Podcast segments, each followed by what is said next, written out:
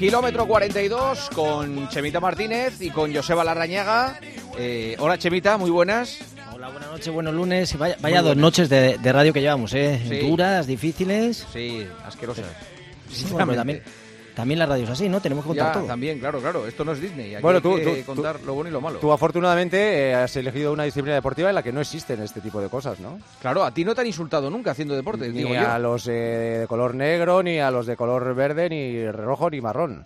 No, y, y fíjate que hoy estaba pensando, estos días que, que estamos hablando mucho, eh, me veía en el, en el estadio La Cartuja y cuando corría que lo único que hacía la gente era animarte. Me imaginaba eso en contra, o sea, que la gente gritaba tu nombre de forma positiva y, ostras, tiene que ser duro también, ¿eh? O sea, sentirte de alguna manera... eh, pues menospreciado, la frustración que eso supone cuando tienes a toda esa gente en contra. Yo creo que debemos hacer algo entre todos para que los espectáculos deportivos sean espectáculos, que la gente se lo vaya a pasar bien y, y es difícil, pero yo creo que se, se- se empieza a conseguir, ¿no? Pero a mí nunca me ha pasado y he tenido la gran suerte de poder disfrutar de- del deporte y eso ha sido algo maravilloso. O sea que no, no me hubiera gustado estar pasando, pues tener es- esos comportamientos pues, racistas que creo que no tienen cabida en el deporte. Sin duda. Mira, fíjate si es cachondo Joseba, que pone en el encabezamiento del guion del kilómetro 42. Chema ya está haciendo series a tope y sin problemas. Su vuelta a la élite del atletismo europeo y mundial es solo una cuestión de tiempo. Pues O es sea, verdad, que- es verdad. qué ¿no? grande. No sabía que era humorista, eh, eh, Che- eh, Joseba también. Siempre pongo al principio del guion, ¿verdad? Alguna cosita así de, Sí. para que Chema se, se ría un rato. Hombre, pero es que le he visto hacer series esta semana y ya, ya, ya has hecho a tope, ¿eh?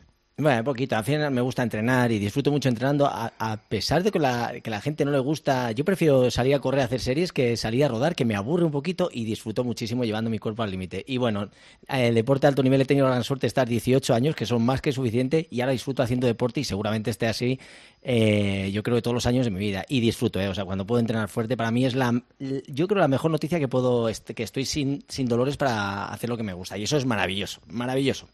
Oye, hay que hacer un monumento a todo el colectivo de este país que se dedica a hacer marcha. Lo de esta gente es que eh, tiene un mérito absolutamente incontestable y, lo que hacen es, vamos, digno de- de- del máximo elogio, porque ¿cómo te puedes dedicar a un deporte que, me entiendan, eh, que, que es, eh, que es tan desagradable eh, eh, por las facturas que te pasa, por la poca, por el poco reclamo que tiene desde la publicidad hasta los aficionados?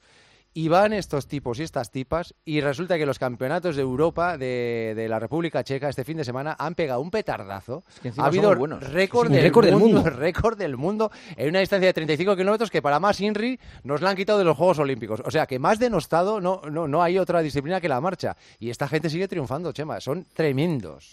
Bueno, yo creo que hay, sentimientos agridulces. Por un lado, que hemos tenido un fin de semana de un récord del mundo. O sea, un récord del mundo en cualquier disciplina es una auténtica pasada. Bueno, pues en marcha lo ha conseguido María Pérez en una, Pero una 35 carrera. era distan- perdona, 35 era distancia olímpica en algún momento. Se, A mí eh, me- se Era, cambió. era la que se cambió por los 50 y ahora Ah, han Eso te decidido... iba a decir, era 50, le pusieron 35 y ahora, ¿ahora cuánto es? Y ahora no, ahora es esa especie de relevos extraña Mixto. que se ha inventado, un Ah. relevo mixto que todavía Vale, no vale. saben ni, ni ellos mismos ni ellas mismas saben muy bien todavía lo que tienen que hacer en París. no tienen claro y de hecho por un, por un lado pues estamos teniendo gran- grandísimos resultados porque se ha conseguido eh, un podium completo en mujeres eh, el, recordemos que el récord de María Pérez son dos, dos horas 37 minutos 15 segundos casi un puesto de, hombre o sea una, una auténtica barbaridad. Para que os hagáis una idea terminó el último 5000 a 21.53 o sea a 4.20 por kilómetro.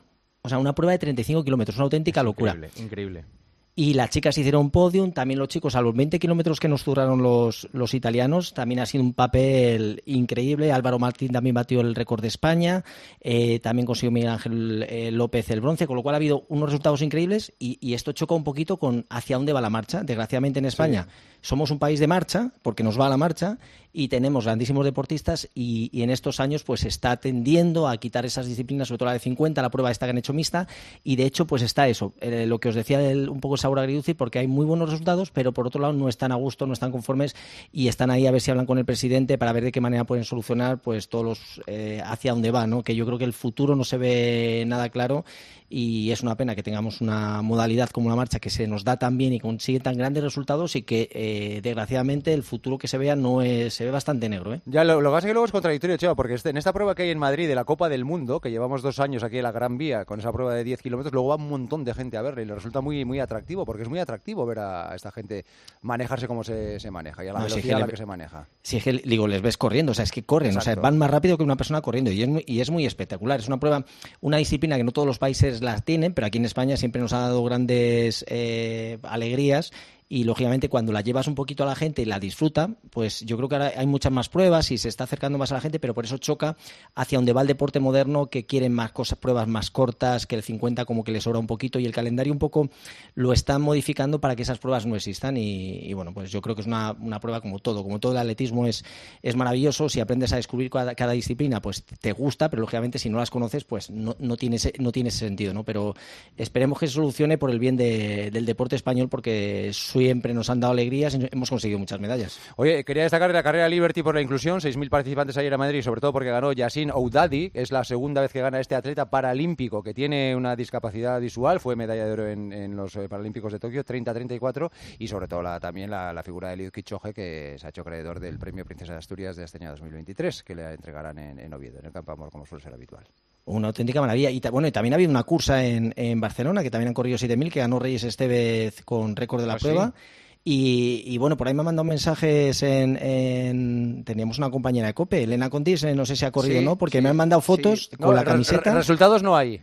Y yo está buscando- Fotos sí, pero resultados no hay. Está impugnada su participación porque creo que en algún momento cogió una bicicleta del ayuntamiento y atajó por dos calles. Eh, y, y le dijeron que eso no se podía hacer y llevaba a una compañera y alegó que estaba lesionada la compañera. O sea, una cosa eh, contra todos los principios deportivos del atletismo. Re- Realmente no, no, no entiendo muy bien lo que sucedió. Eh, eh, nos- eh, evidentemente no, no, no nos solidari- solidarizamos con nuestra compañera.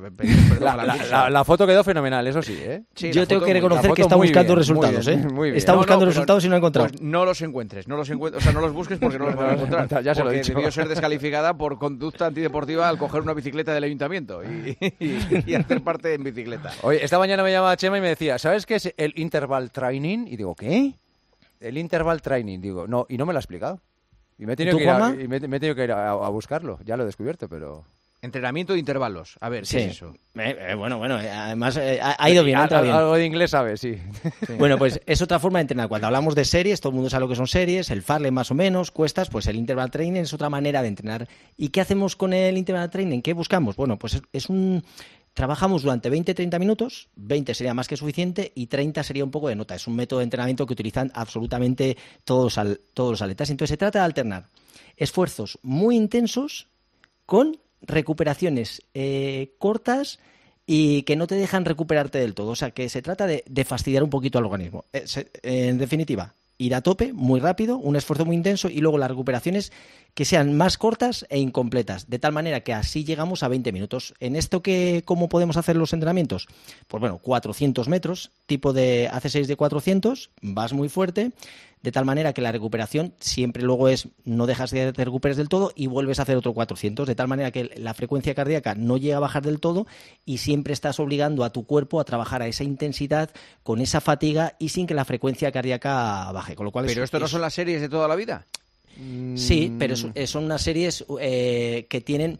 Cuando haces series, normalmente el concepto de series, la, la recuperación es un poco más larga para que Vale. te recuperes. O sea, aquí y es hacer la siguiente serie antes de que todavía no tengas eh, eh, oxígeno. Eso Vamos, es. o sea, empezar antes de hacer la siguiente serie. Eso es. Aquí es eh, unes un esfuerzo muy intenso con una recuperación más corta, pero que Sí. es, no es total la recuperación. Con lo cual, te estás obligando a salir en la siguiente repetición sin estar polvo. recuperado. Sí. Claro, yo la- muy atractivo el entrenamiento, me encanta. Yo la secuencia que, que- que he visto que mayoritariamente se utiliza es 5 minutos de calentamiento, un minuto de ejercicio, uno de descanso más o menos activo. Y así 5 o 6 veces ese ejercicio. Pero ese ejercicio puede ser correr, andar en bici, hacer burpees, eh, hacer sentadillas con salto, pero tiene que ser un minuto súper, súper intenso. O sea, explosión de un Explosión minuto, de descansar minuto. un minuto y explosión de un Sí. minuto, descansar un minuto. y- A esos 5 o 6 veces y luego otra vez vuelves a la normalidad otros 5 minutos. Pero lo que he Sí. leído, Chema, es que esto eh, provoca que adelgaces, que pierdas un montón de peso. ¿En Hombre, serio? eh, sí. Ah, esto me, sí, sí, interesa. sí, sí, sí. Mucho mejor cuenta- que correr eh, 25 minutos de carrera continua, sin duda, ¿no? Muchísimo. Claro. Pues según dicen, muchísimo más. Claro, estás obligando a tu cuerpo a ir al máximo, no se recupera, con lo cual estás obligando a trabajar muchísimo, más gasto calórico, con lo cual eh, el- el- al final se traduce traduce en una pérdida de peso. O sea que al final es una manera de, de- de seguir estimulando ese Ah, trabajo. Y luego cuando terminas, tu cuerpo todavía está gastando calorías para recuperar de- del esfuerzo que has hecho. O sea, que no solo estás quemando calorías cuando estás haciendo el ejercicio, sino después para poder recuperar. Y estamos hablando de, de esfuerzos muy intensos de 20 minutos. O, por ejemplo, lo que has dicho, Joseba, un entrenamiento sería hacer 10-400. 10-400, que podríamos hacer un 400, Joder, tío, recuperamos Pero va, pero va, para Chemita, tío. 300. 400. 300, 10-300. No, no, es que una cosa es lo que dice Joseba, que es un minuto, un minuto, y otra cosa es un 400. Ya Un son, cuatro- ya son cuatro kilómetros corriendo Claro, a la claro, bestia. Chemita. Vale. Es que... Bueno, pues entonces No, te no, lo compro. siento, no. No, pero yo- uno sería aplicado más a la carrera, como sería hacer o 200 metros, o sea, algo de, car- de carrera continua, de forma intensa, con una recuperación que sea incompleta. Y luego, por otro lado, podemos trabajar un minuto con un ejercicio, esos burpees, esas zancadas, esos saltos, de tal manera que seguimos trabajando. Aquí sí que se trata en buscar muchas repeticiones en ese, periodo, en ese minuto y luego la recuperación que no sea total para que podamos seguir acumulando trabajo. Y ah, lo, lo importante es aguantar 20 minutos de, de trabajo total. Oye, Vale. eh, importante, contraindicación. Es más fácil lesionarse, ¿eh? Mucho más fácil. Claro, claro. Es que eso te iba a Es decir. mucho más me explosivo da y mucho más me da pánico, ¿eh? Hay que da andar con cuidado, ¿eh? Con esta, con esta Sí, práctica. sí, sí. Bueno, como Eh, todo, cuando fuerzas el límite tienes más riesgo de lesionarte. Eso es Sí, verdad, sí. también es Oye, que lo tenemos que dejar aquí, porque Vale. tenemos eh, compromisos eh, importantes. Muy bien. Chemita, te mando un abrazo enorme. Gracias. Adiós. Hasta la semana que viene. Hasta luego, mañana, chao, chao, hasta mañana. Adiós.